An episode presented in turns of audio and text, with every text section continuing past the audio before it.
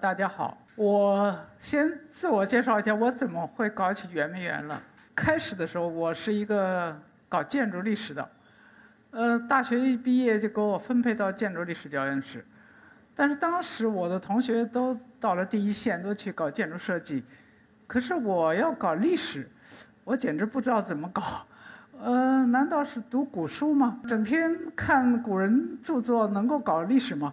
我当时也不太明白，但是后来由于我的导师梁思成教授，他带着我们去搞科研，他就说了一句话，他说：“独拔千篇，不如得原画一撇；秉四指研究建筑，史书几得其门径。”这个是讲古画，独拔千篇是讲画，有很多人写跋。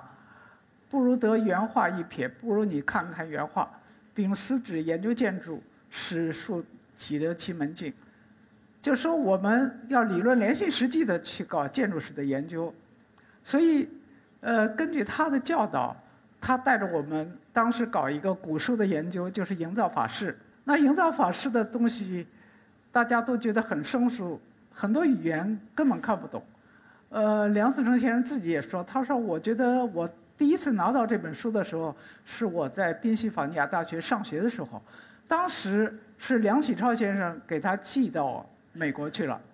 他说：“哎呀，这个书讲的话我几乎是不懂，是天书一样啊。”所以后来呢，他想我要回去好好的把这本书研究研究。后来他回国以后，开始他就办大学，办了东北大学。后来由于这个日本人占领东北，东北大学就撤销了，他回到了北京，在北京呢就参加了中国营造学社。那么中国营造学社的创始人呢是一位老先生，叫朱启潜。这朱启潜老先看到了《营造法式》这部书，他就决定说我要办一个学社专门研究这本书。所以后来呢，就聘请了从国外回来的梁思成先生。还有从日本回来的刘敦桢先生，两位留学的这种呃高材生，来参加他的营造学社。那么营造学社就是开始从找建筑、找中国古建筑，到底哪儿有中国古建筑，从这儿开始，然后进入了这个研究工作。那么由于这样一个原因，所以我们搞建筑史，说实在的，就是要理论联系实际。那么呃后来。搞了若干年以后，就发现，就是说，有很多古建筑并不是你想象的那样。比如，有时候你遇到的是一个遗址，或者是遇到的是一个你根本看不见的东西。那像圆明园就是这样一个东西。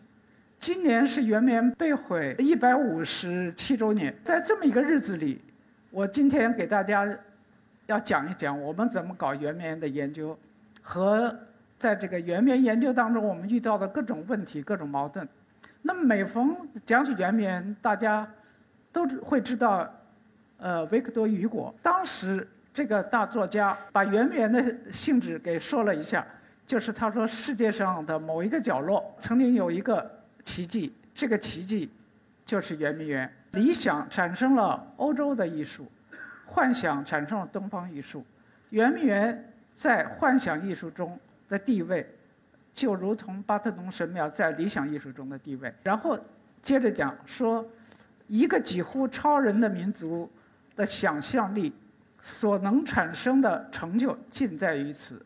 但是由于两个强盗给我们烧了，一个是放火，一个是抢东西，所以只有雨果在我们那时候东方非常混乱、中国非常弱小的状态之下。替我们发出了正义的呼声。确实，当时我看到一些文献记载，也不仅仅是雨果一个人啊。呃，在法国的报纸上也登载了英法联军烧毁的事情，也有很多法国的民众反对他们这样做。但是，毕竟我们的圆明园被烧毁了，那么圆明园烧毁了以后，圆明园的遗址就变成了一片废墟，在。嗯，外地的人都不知道具体的位置，所以我还要放下。圆明园是在北京老城区西北郊十公里左右的位置。那么在这个圆明园的整个建设过程，它是前后经过了一百五十年的时间。呃，最初的时候它并不是一个完整的皇家园林，只是一个皇子一个私家花园。这个皇子就是胤禛，就是雍正皇帝。雍正登基以后，就开始大规模的建设，那么就形成了皇家园林。我这张图就可以看到圆明园的变迁，用橘黄颜色画的都是圆明园的这个呃天建的新建筑。到了后来，基本上这几朝，从雍正到乾隆到嘉庆到道光到咸丰，一直这几朝五朝下来，呃，当然天建的新建筑就越来越少。呃，奠定基础的可以说是雍正和乾隆年间。圆明最广的时候，可以说有“圆明五园”这种称谓，这是历史地图上曾经写过，呃，文献里也有。那么这个圆明五园包括在东南侧有一个西春园，在西北侧有一个春熙院。这西春园和春熙院现在都另有主人了。呃，西春园就是我们清华大学的一部分，春熙院已经目前被。住宅区啊，什么铁路啊，什么道路啊，都给占了。所以呢，目前的圆明园只有三个园子。那么这三个园子，实际上建成的时间不一样。最早的时候呢，是这个雍正时期的啊。那么雍正时期的只是很小，但是雍正时期开始建了很多景观。这个景观类型很多啊，我这儿随便列了，把它的分分类吧，一共有九种类型可以说。那么这九种类型景观，实际上它不仅仅是一个玩的地方，而且是具有很深的文化内涵。但是它被烧以后，国人对它知道的可以说是太少了。我们曾经搞过一次网上调查，叫“我说圆明园”，结果大多数人百分之九十的人就说两句话：第一句话，圆明园是爱国主义教育基地；第二句话。圆明园是帝王骄奢淫逸的场所。呃，这第二句话就非常的成问题，是吧？是不是帝王骄奢淫逸场所？那么我们感觉到，就是圆明园，呃，它作为五个五个皇帝都在这里临朝理政，雍正、乾隆、道光、嘉庆、咸丰，到一八六零年被毁。那么这五朝皇帝是不是在那里骄奢淫逸了？通过研究呢，我们感觉。圆明不像这个网上大多数人的这种认识啊，呃，实际上圆明是一个当时皇帝临朝理政为主的这样一个园林。那么这样一个园林，它所有的这个景观的设计，可以说跟这临朝理政的需要是密切相关的。呃，它也有游乐设施，但是这游乐设施不是呃简单的皇帝自己在那儿自我欣赏。所以根据这样一个状况，我们觉得我们呃写了很多文章叙述这些东西，但是一般的群众、一般的老百姓是不知道的。那么我们觉得有必要把它做成一个数字化的。在研究过程中，我们就探讨能不能做数字化。二零零九年的时候，呃，第二年是二零一零年圆明被毁一百五十周年，那么我们说我们来一个争取一百五十周年，做出一波来。能够让大家看看，那么这个做的时候呢，就联合了我们当时学校里有一个设计院，是吧？是我们也是设计院的一个组，是我们专门研究遗产的，专门研究文化遗产这样一个研究所。那么还有一个研究所，它叫做数字城市研究所，那么它就是搞数字化，所以我们就拉它一起说，那就一块儿做吧。这样一块儿做，但是有一个要求，不能够随随便便的拿一张照片或者拿一张图画。拿一张古人画的画就贴上去，一定要在我们这个科研基础上，完全用三维的办法来表达建筑，而且要求我们每一个有依有依据的，你也要根据这个依据来做。所以这样呢，就是不仅要做一个房子的某一个形象的三维模型，而且要把它的环境关系、山水的关系、山的高低。呃，大小都要做出来，所以就提出了一个很高的要求，就列了这个表。所以这个，所以这个数字化的人就觉得，哎呀，很头疼了。你们这样要求我做，我本来做一个房子，我做三千个面到两万个面就已经很不错了。结果我们这么一要求，他们最后做了两万个面到十五万个面，就花了很大的工作量。但是呢，这样做了以后，就结构做出来，呃，屋顶做出来，瓦做出来，门窗做出来，而且把这个花草也都做成三维模型。所以最后呢，确实感觉到他们自己也觉得这样可以达到一个比较高的质量标准，所以就开始做这个。做这个的时候呢，就是首先做了一张，曾经有一个研究生做了一张这个地形的模型啊，这是三维的。做完地形模型就发现。这地形深颜色的都是高的地方，浅颜色是低的地方。那么就是这个整个这个呃地形吧，西北高，西北比较深的，然后东南低，东南是这个水面。这个就是雍正时期的地形。实际上，雍正时期在做这个圆明园的时候，他也请了一个风水师给他看风水。风水师说：“你选的这块地可以。”呃，原来他在这里是一个小园子，那么。现在呢，要变成一个皇家园林。他说：“你这个呃风水很好。”他说：“西北高象征中国的昆仑山，东南低象征中国的东海。”所以呢，雍正说：“那很好，我就把这个圆明园，把它做成我的家，同时又是我的国，就是中国。他就是效仿了中国的版图来做这个圆明园。那么在这样一个条件之下，他就自己发出一个谕旨，他说：“我要在。”圆明园临朝理政，你们该报的奏折都要报上来。我跟在故宫一样，没有什么差别。所以这样呢，就是首先他要扩大圆明园，所以就建了所谓的朝寝建筑，就是外朝，这些就是外朝的位置啊，外朝。然后呃后边呢就是他的寝宫。现在这张图是一个圆明三园的图。后来又出来了这边的园子，这个是乾隆时期盖的园子，这个也有一个前朝后寝。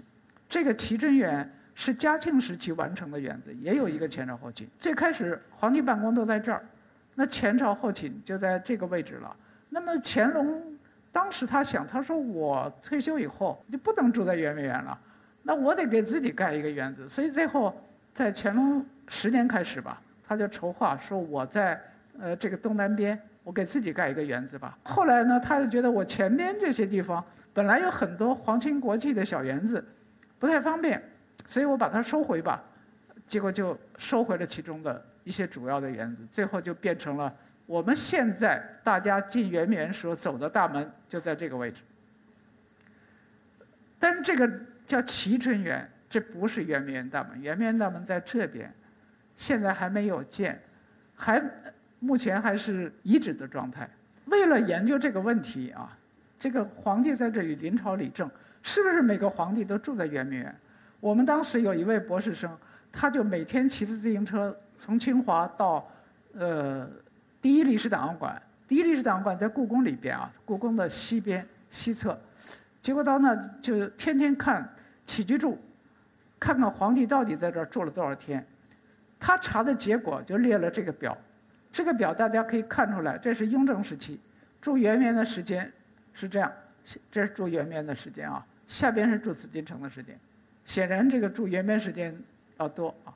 这是乾隆，其他的皇帝也是这样啊，所以最后就发现，呃，临朝理政确实，他大多数的皇帝每年在圆明住的时间都在一百五十天以上，最多的像这个道光，他住了三百天。他特别喜欢住在这里。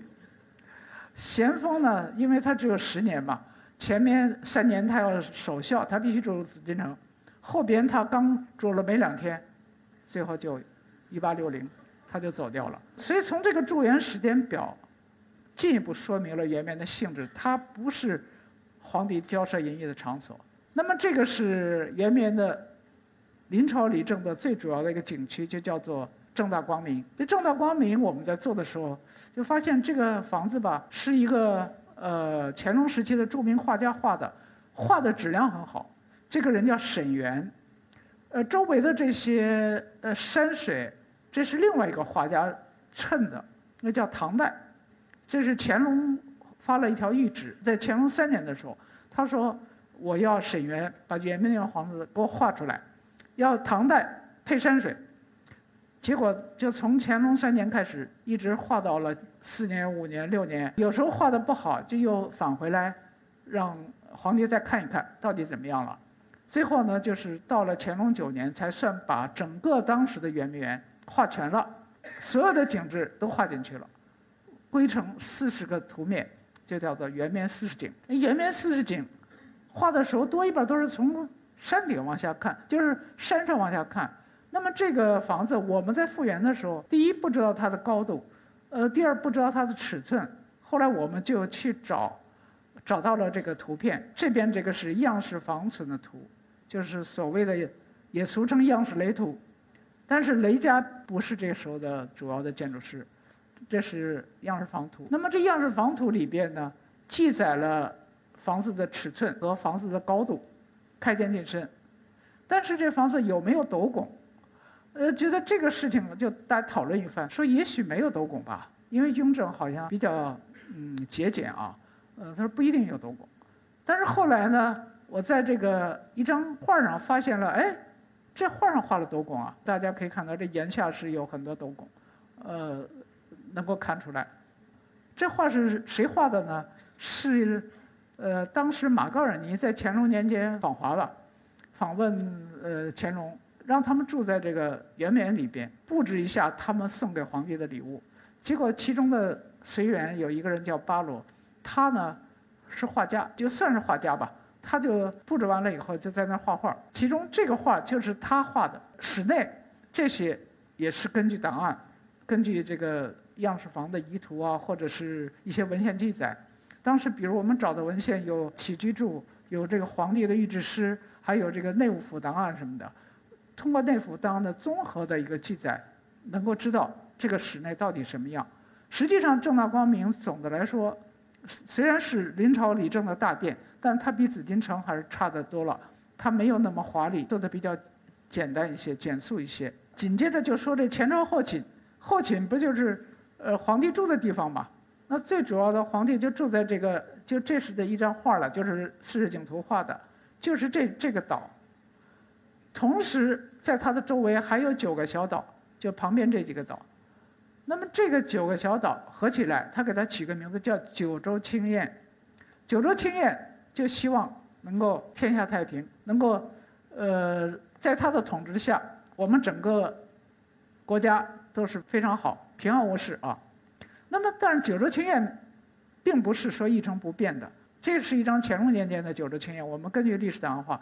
那么后来呢，马上到了道光，他就给把这个皇帝的住的地方加了一个房子，呃，把原来的房子给去掉了。后来道光又十八年的时候又失火了。失火了又重新重建，重建以后又改变了，又把那个怎么防火这个问题又又又介入了。因为中中国古代这个木构建筑非常容易失火，紫禁城也失过火。紫禁城失火正好是皇帝要大婚，结果紫禁城太和门失火了。当时翁同龢日记里特别写了这件事儿，他说：“呃，想救火吧，那个大缸里没有水，就紫禁城有很多大缸是吧？”大缸里没有水，没法救。最后火就延烧，延烧，往两侧延烧，一直延烧到了，呃，库房。它有很重要的什么丝绸库啊，什么藏品库啊。他说那怎么办？后来说大家出一主意，断火道，把这个房子拆了，把没有烧到的房子赶快都拆掉，就拆掉了几个房子，旁边就不烧了。那么也就是说你要做一个隔离措施。现在咱们有防火墙，那么圆明园呢，当时用的办法就是说做防火墙吧。就就做了防火墙，但是做完防火墙以后，就是九州清晏这区就整个就不是那么好玩了。所以这样呢，就是说这些一一百五十年间的变化，在这个圆明园里是很多很平常的，很多的这种这种情况，我们觉得只好用这个数字化的办法，可以能能让大家知道一个知道一个比较真实的圆明园。那么前一段有人就提出来说，我们现在国家富强了，能不能复建一个圆明园？那么首先遇到一个问题就是，你复建什么朝代的？你是复建乾隆的，你还是复建道光的，还是复建什么的？那么如果先不说这个，呃，法规如何，那就说你都没法回答我是复建哪个朝代的。实际上，圆明园作为一个文化遗产，它已经不能说是我就。把它复建起来了。因为文化遗产是一个历史信息的载体，被毁也是它的历史信息。这个是另外一个景区，这个景区呢是长春园里边乾隆皇帝给自己盖的寝宫，这个跟刚才我们看到那个不一样，那个没有琉璃瓦，都是灰瓦，这个呢是乾隆时期乾隆所盖的房子，他添建的，包括在圆明部分，他也添建了一些景区，都是用琉璃瓦。为什么用琉璃瓦？他觉得琉璃瓦能够表现我这大国风度，富丽堂皇。琉璃瓦的价格是很贵的，在当时比这青瓦起码贵十倍，就瓦的部分。但是乾隆他要这样表现，从这个乾隆琉璃瓦这个事情，就是可以看到两个皇帝有不同的审美理想。雍正皇帝想的是，我九州清苑，我要仿中国的版图，还盖了一些什么万字房啊、田字房啊，呃，都是这种寓意啊。乾隆皇帝他不一样，他就是。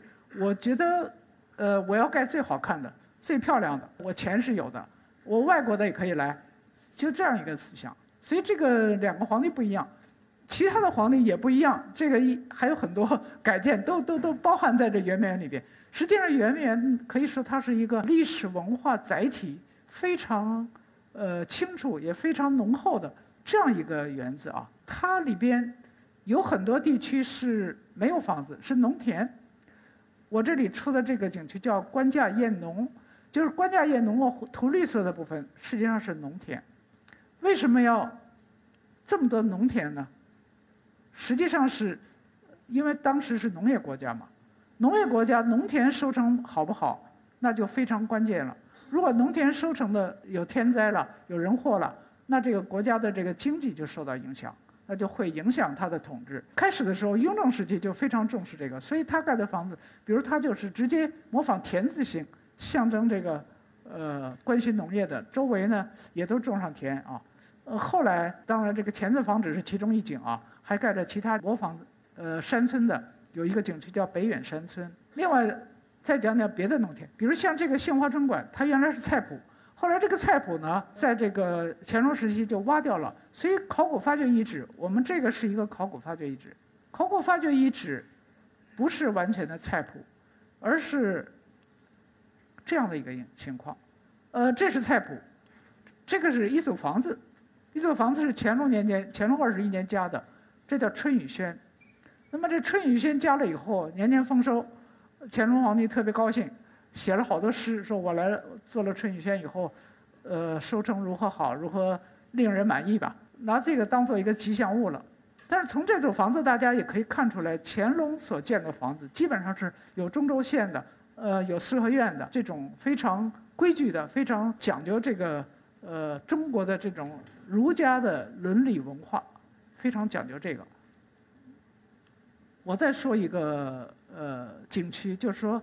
这个书院、书楼、书屋，这种类型的景区在圆明园里特别多。挂名书院，比如有呃碧通书院、汇芳书院，呃，其他的书屋的有二十几处，各种各样的书屋。那么这些书论书院、书屋，当时是皇帝等于自己要很好的做一个好皇帝，自己要求自己吧。所以他呃，乾隆曾经提了一个诗啊。他叫做“愿为君子如，不做逍遥游”。这一句话写在哪儿了呢？写在这个皇子读书的地方。那么，呃，那么他这个“愿为君子如”，实际上也表示他自己的一个心态。他说：“你们将来这皇子长大了要做君子，那么我现在也要做一个有文化的圣王，要做一个好皇帝。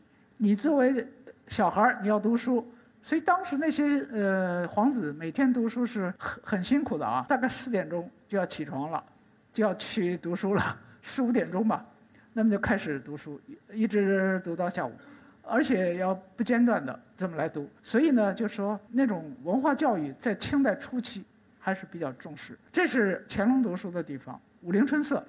武陵春色实际上是仿《桃花源记》的景色，从这个门入口这里吧。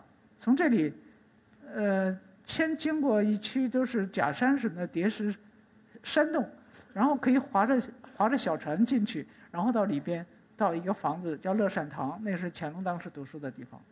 他还写过很多文章，所以出过一个《乐善堂集》，就是在这里写的。另外就是最大的一个藏书的地方叫做文渊阁，大家都知道《四库全书》是乾隆年间编的，那么呃，在他编之前，实际上呃原来也编过《古今图书集成》，从康熙时期就编编到雍正出版了。后来呢，他又接着就编《四库全书》，《四库全书》乾隆三十八年开始编，那么同时也就开始盖房子。这个房子是仿宁波的天一阁，他觉得这个长寿楼天一阁是呃现存的，当时他认为现存的最好的。那么这天一阁的有个特点，就是这房子不是五间，是六间，这象征着天一生水，第六成之，就说是一个古代文献里讲的这句话。所以呢。这个也就变成了六间，这个六间的长寿楼里边呢，就是上面是书库，下边当中的三开间就是皇帝在这里读书的场所。下边再说说，皇帝在圆明园中也需要有精神的支撑，要有精神的寄托，所以这圆明园当中也有很多宗教建筑。这宗教建筑我就举两个例子吧，比如这是一个小佛寺，这个小佛寺做的非常园林化，大家可能几乎看不到它。是一个宗教建筑啊，但是它里边没有僧人，就只有各种各样的佛像或者神像。它有没有钟楼呢？大家过去的印象可能都知道，呃，进了佛寺一边钟楼一边鼓楼。实际上，呃，佛寺有钟楼是古已有之，一直都有钟楼。那么，佛寺有鼓楼，这年代比较晚，都到了宋代以后才有鼓楼。所以敦煌壁画里画的两个对称的楼不是鼓楼，是一个钟楼，一个经楼，藏经的。这个地方没有钟楼，怎么办呢？盖了一个这个房子，这个房子叫做自明钟楼。这是另外一一组皇皇家的寺院，这个叫做月地云居。月地云居是一个黄教寺庙，就是喇嘛教寺庙。乾隆说过一句话，他说：“清黄教以安蒙古。”为什么呢？他就说他要团结少数民族一起。蒙古人信的是黄教，那么我所以也要盖黄教的寺庙。所以他盖的这些离宫别馆里边，不仅仅有这个黄教寺庙，还有什么仿那个西藏的是吧？在那个呃香山，他就盖了这些。所以像这些吧，呃，也可以说是一方面他有精神寄托，另外一方面他要嗯把它作为一种统治的工具吧。这个是一个小佛寺，它叫广玉宫。这广玉宫，这个名字大家就可以顾名思义了，育生育，就是让这些女眷能够通过拜佛以后，能够生皇子，多生皇子。这个里边的这个室内吧，有一个雕塑叫娃娃山，就把很多小孩儿都雕雕到一个山上，特别有这娃娃山，那这些女眷来这里拜拜了以后，就希望将来他们都能够生出皇子来。圆明园有没有玩的地方？呃，看演出啊，这些不错，有戏台，戏台有好多独立的戏台吧，有这么六七处吧，呃，在三个园子里头，还有小戏台在室内。那么大家看，这是最大的一组戏台，这叫做同乐园，这是同乐园，同乐园大戏台，三层楼。呃，这边这个房子是演员化妆室，呃，演员在后边化妆完了，到前面这里去演出。类似的例子，大家可以看故宫有清音阁有畅音阁，那个这个叫清音阁，颐和园有大戏台，都跟它类似，但是它的年代最早，那些都是仿它的。这个三层的戏台，我们找到了它的档案，呃，根据档案我们画了这个平面图，也画了它的立面图。对于它的这里边什么样，大家看一张图片，左边这张是这个大戏台的样子，呃，有三层楼是吧？楼上楼下都可以演戏。右边这张图，大家可以看到的是一个三层的一个剖面图。这剖面图就发现这个地板吧都是掏空的，演员可以随时的飞上天，降到降到地下，演升天入地。他是靠那个绞盘把这小人提上去，一会儿又放下来。这个有很多细部，你看这个人可能被提上去，这儿。有有时候演这个仙人。就在天上来，仙人下凡了，呃，下到地上来，就这样的。这个技术还是挺高明的啊，呃，那些结构啊，都会引起了很多新的变化。这个是一个室内小戏台，这室内小戏台，呃，是在一个景区，叫做坦坦荡荡一个房子里。呃，那么这个房子，这个小戏台，皇帝坐在对面啊，演员呢就在这个呃这个亭子里演出，呃，这样呢就是说皇帝和演员实际上是在一个大的房子里，并不是单独的，两人可以很亲密的接触啊。另外，呃，圆明园里边有一个很重要的这种场所，就是这个浪漫追求的这种仙境。在这福海景区有三个岛，这三个岛呢就象征东海的三神山。那么类似的这个还有一个景区在在这个长春园，这长春园这个景区叫海月开金，它也是周围都是水，然后中间是一个房子，一个三层楼阁，是想象中的这个仙境。这仙境呢，就是前后有变化啊。后来又被道光时期就拆掉了它周围的样子，大家可以看到，原来很丰富，有很多廊子围绕啊，前面还有牌楼，后来变成了只有中间部分了，后来被毁了。为什么呢？因为道光年间经济不好，没有钱了，呃，破坏的房子他也他也不再重盖了，所以就这样就就就变成这个样子了。这是另外一组叫方壶胜境，也是一个。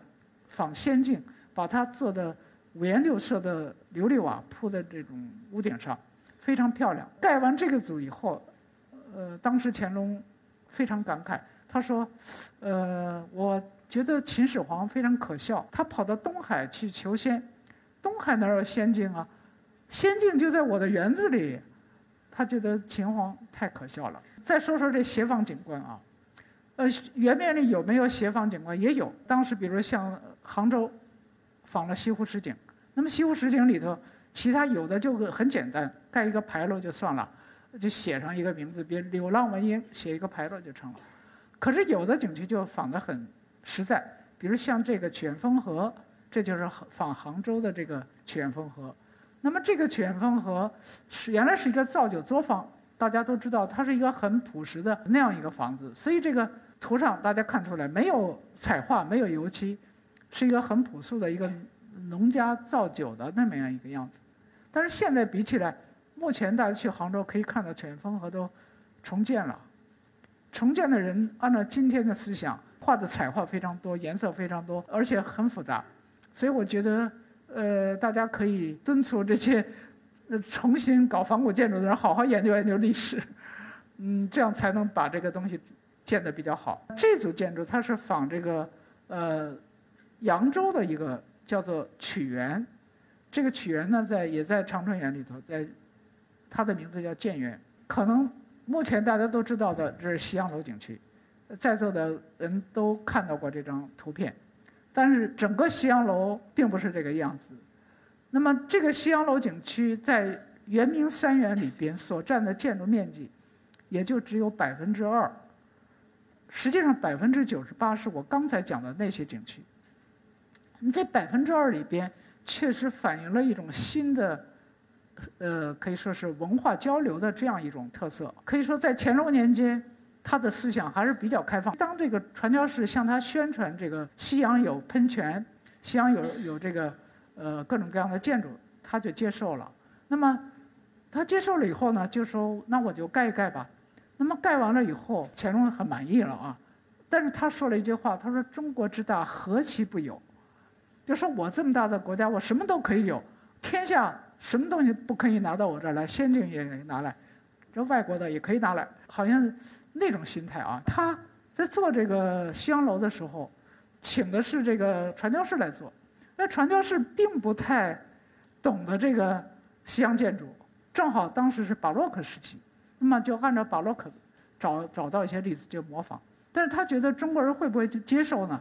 就提出来说，会不会能把中国的东西融进去一些，才能更好一些？在一八在一八八七年吧，被毁以后，有一个摄影师就去拍了这个西洋楼的老照片，就发现这个西洋楼的老照片吧，这里边他描写他说西洋楼五光十色，嗯，觉得看了以后特别的美观，特别的漂亮，特别是在蓝天白云的这种环境里边。西洋楼显得格外的绚丽多彩。那么这绚丽多彩到底是什么意思？我们当时读他这个的时候，就感觉就说他为什么说西洋楼绚丽多彩？为什么说五光十色？那么我们说能不能去圆明库房去找找有没有什么东西跟这西洋楼有关系？最后就在西洋圆明园的库房里找到了琉璃构件，这些琉璃构件发现都不是中国的传统花纹，怎么都是西洋的样子？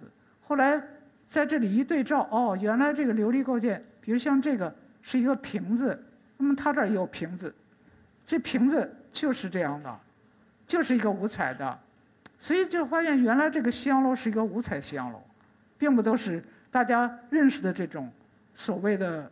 目前欧洲看到的西洋楼实际上是带有中国琉璃装饰的，而且这些琉璃装饰，呃，不仅仅做屋顶，还做了窗套、门套，还做了这墙壁上的装饰，所以看起来，他得出那个结论不是偶然的。这个是海盐堂另外一组，由于这个十二生肖被拍卖，兽首被拍卖，可能基本上中国人都知道啊，呃，但是这个喷水怎么喷的？怎么把这个水？能够让它喷出来是中国什么机械呢？原来搞中国建筑研究的人一直提出这个问题，不知道到底是怎么弄的。后来呢，最后结果我们就跟外国的一个专门研究巴洛克建筑的一个学者合作，就研究这个。他呢说我我仔细要找一找有关喷泉的书，结果他就去翻这个史料，翻了半天，他是在一个意大利的。一个艺术史研究院，这艺术史研究院就古书特别多，就从一个古书里翻到传教士的书信，就讲到蒋友仁曾经参考了一本水利的机械书来做了圆明园。结果后来他就非常感兴趣，就去找这本书，又找到了。找到这本书以后，他就仔细看那本书有个水利机械，可是这水利机械是不是蒋友仁用的？他还不放心，结果他又跑到中国来查这本书，说中国当时会有这本书吗？因为中国也有很多传教士，那时候也带了一些书过来嘛。后来传教士走了以后，这些书就都存在了国家图书馆了。结果他就跟我联系说：“你能不能给我推荐我去国家图书馆看看这本书？”我说：“那可以啊，这这当然问题不大。”最后在国家图书馆找到了这本书，就是这样一张水利机械图。这个水利机械图，我们给它做了一个模型，就是就是现在大家看到的这个模型。这个模型就是用齿轮来传动，它那个上面注说是一个马拉着这个齿轮在在转圈走路，最后这齿轮传动以后，就把这水通过这种的呃凸齿轮，就是这种椭圆形齿轮，呃三个不同的椭圆形齿轮在动，然后就把它给从地下把水提上来。提上来以后，就注入到这西洋楼的那个景区的一个大方土台子。大家现在看到一个大土台子上面，那个是叫蓄水楼，注入到那个里边，然后利用这个高差的势能，把这水喷出来，最后实现了这喷泉。最近考古发掘也发掘出来那个下水管了，我们这个还用探地雷达给它探了一遍，确实有下水管。那么这些下水管。后来考古发掘正巧，他们就发掘出来都是铜的水管。如果要是铁的水管，大概都锈的可能没有了，可能探不着了。结果发现了铜水管，在样式雷的一些图上也有的画了局部的画了一些西洋楼的这个水管的位置，但是不全。可是这次我们都找到了，我们呃给他探地雷达都找到了。通过刚才大家看到的这些景观，那我们就会。得到了一个答案，这个不仅仅是交涉淫逸的场所，是吧？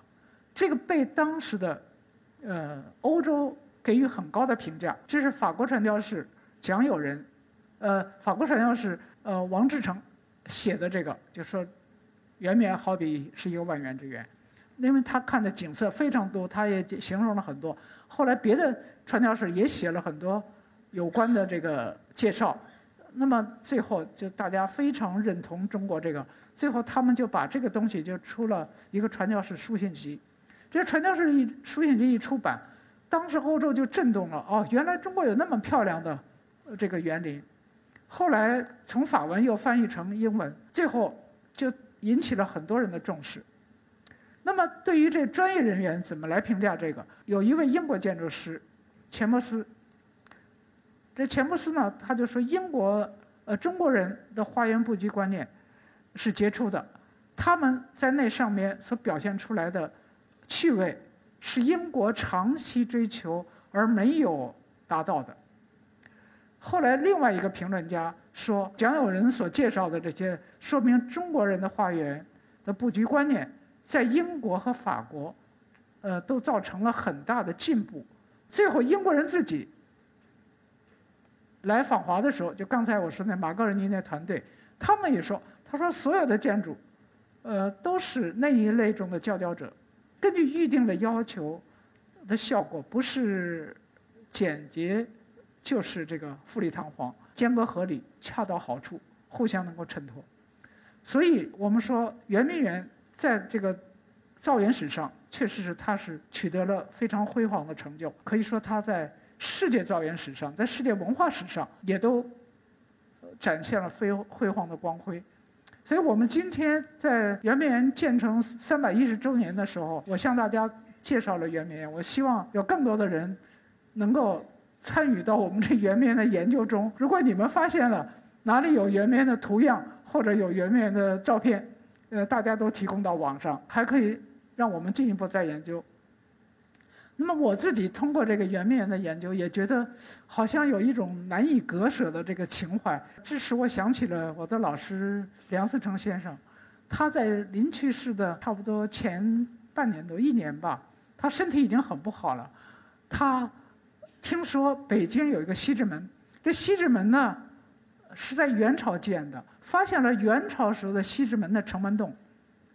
那时候他就想，哎呀，我我都特想去看看，但是他走走路都走不动了，也没法去了。他说，要不然让他夫人你去给我拍一张照片回来吧。所以他那种就是说，一生爱这个古文物是吧？这种心情，呃，确实值得我们学习。我自己也感觉，我说现在圆明园的东西，我已经跟他结下了不解之缘了。我觉得我还要继续搞下去，虽然我现在都都八十点二五岁，但是我觉得我如果我如果能够继续的，呃，再有机会接着研究，跟我的团队还一起再要研究下去。谢谢大家。